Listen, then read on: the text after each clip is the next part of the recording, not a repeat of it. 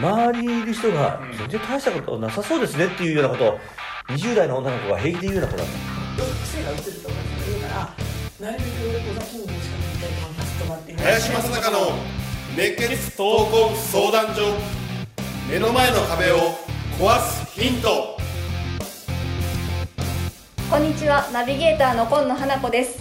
林正孝の熱血闘魂相談所目の前の壁を壊すヒント。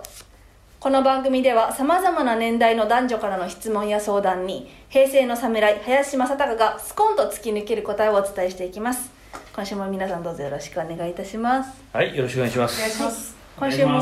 はい。今週も尾崎さんに来ていただいております。どうぞよろしくお願いいたします。はい、では皆さん早速質問に参りたいと思います。はい。はい、えー人材派遣会社のマネージャーからの質問です、林さんが思う優秀な社員過去営業の定義を教えてください。また長い目で見て優秀になりそうなこういう若手は大体優秀になるといったポイントもあれば伺いたいです、ということなんですけれども。うん。逆にあれだね。僕はあの最初に尾崎に会った頃のね話をするとまだ2 5 6 6 7まあそんな感じだったかな20代まだ半ばぐらい。でね、まあ、ある程度こう優秀な人間が集まってるね、まあその MDRT と今みたいに人数多くなくてねまだ3000名もいなかった時代。でまず、えーその20代の女の子が誰もいなかった、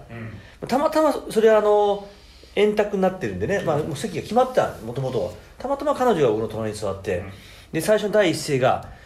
「なんか全然いけてないですよね」って言うんだよね。ほ何の話をしてるのかと思ったら周りにいる人がうん。全然大したことなさそうですねっていうようなことを20代の女の子が平気で言うような子だったんです。っていうのは彼女なりに何かすごい感じるものがあったなと、うん。感じるっていうのは大したことないなっていうふうな多分オーラを、まあ、そういうのもね含めてあ僕はやっぱ非常にまず面白いということと本当ストレートに言う女性だなっていうのと。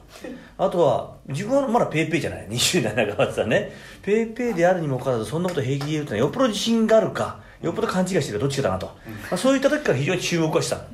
で、えー、と僕の知る中で言うと多分女性では全ての会社えーおえーっと女性という限定だったらまあ多分この子ナンバーワンと。ぐらいもちろん実績もそうなんだけど、うん。ものの考え方とか、えーっと人の見方っていうかな、まううんあ、その辺は本当にまあ営業マン的素養ももちろんあるけどもそれ以上に多分いろんなことを努力していろんなことを自分でこの積み上げてきたんだなじゃないかなと。思ってね。この業界って結構ね危ないのはねね組織表みたいなのがあってね、売り上げ一番です。すごい人があってそうでもないやつもいるんだよ実際には。ほもうね出来上がった一番みたいなのがいてね、うん。それでは全くないところでやってるんでね、うん。まあ、そういった意味では僕は実質これはジブラルタのナンバーワンはナンバーワンなんだけど、それ以上に全保険会社の、えーセールスレディの中では僕ナンバーワンと思うね、これぜひともこの尾崎さんにねこの辺を聞いてみたいなと思いますじゃあ早速このうん。林さんが思うを尾崎さんが思うに変えた視点で聞いてみたいですね。はい。あのーまず最初に林さんが今の、えー過分な、えー、と褒めの言葉をいただいたんですけど最初ねあのその林さんと会った時にうん。私が言いたかったことはたった一つで、えー周りがいけてないっていうことじゃなくて、うん。あなたが一番いけてるっていうのを言いたかったんですよ。ほう。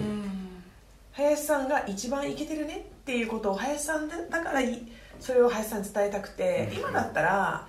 どう考えてもあのあなただからしかお話できないと思うんですけどっていう前置きを置いたりとかしたと思うんですけどね、うん。当時まだ未熟だった25ぐらいですね。未熟だったんで あなたがすあなただけが素晴らしいってことを言うのになんていけてない集団なんでしょうねっていうまあ発言になったわけなんですけど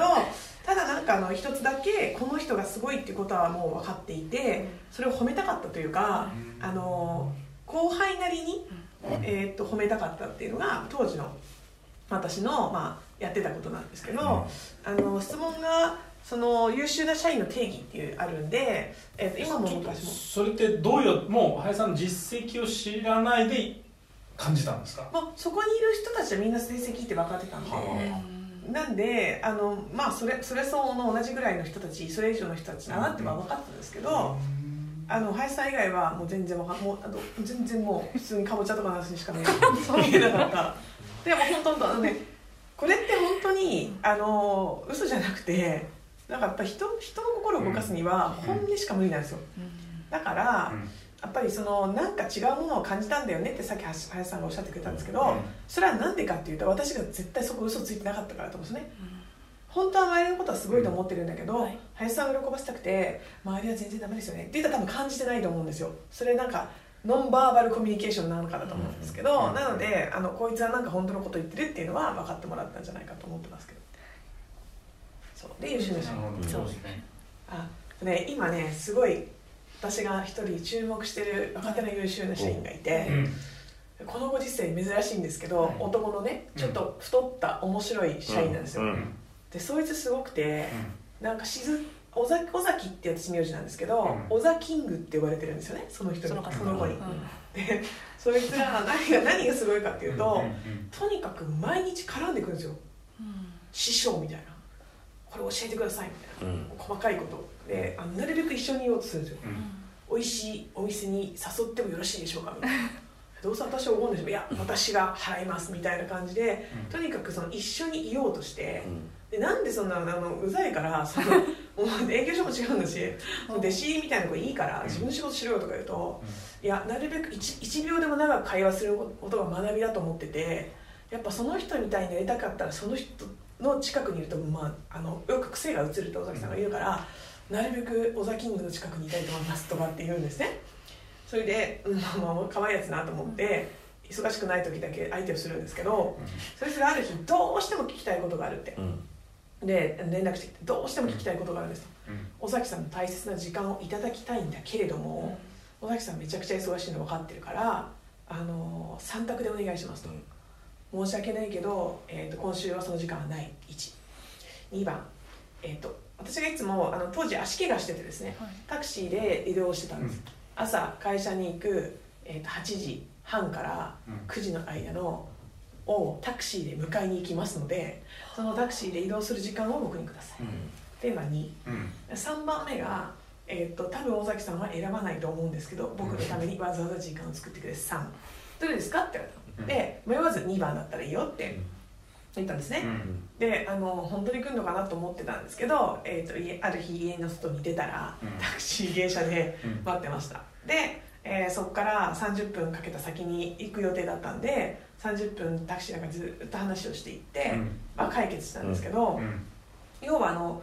こう私がいつも講演とかで、うん。本当にすごくなりたかったらなるべくその人の近くにいた方がいいとかできる人と過ごした方がいいとかっていうのを本当に受け入れて素直に率先してで質問をしてきてこっちが答えると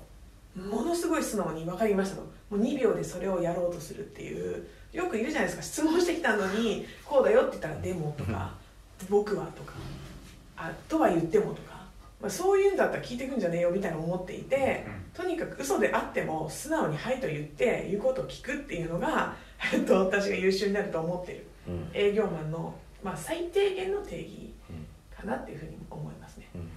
るほどね。はい。うん。わかりやすい。あの本当にこれ簡単なことなんで、はい、あの数をたくさんやるとか自分ができないことを挑戦するとかあるんですけど時代もあるんでどんな時代であってもこっちを気持ちよくさせるっていうことにおいては昔の私が林さんに大したことないですね周りはっていうのと何ら変わらないなと思っていて。すごい優秀な営業マンになるんじゃないかなと思ってます、うんはい確かにいやまさにそれは僕はま共通で同じように思ってることの一つではあるんだよね。あのその人がそのやってきたこと、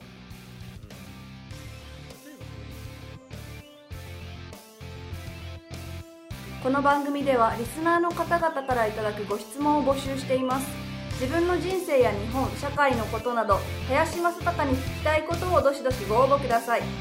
皆様からの質問お待ちしております。それでは次回もお楽しみに。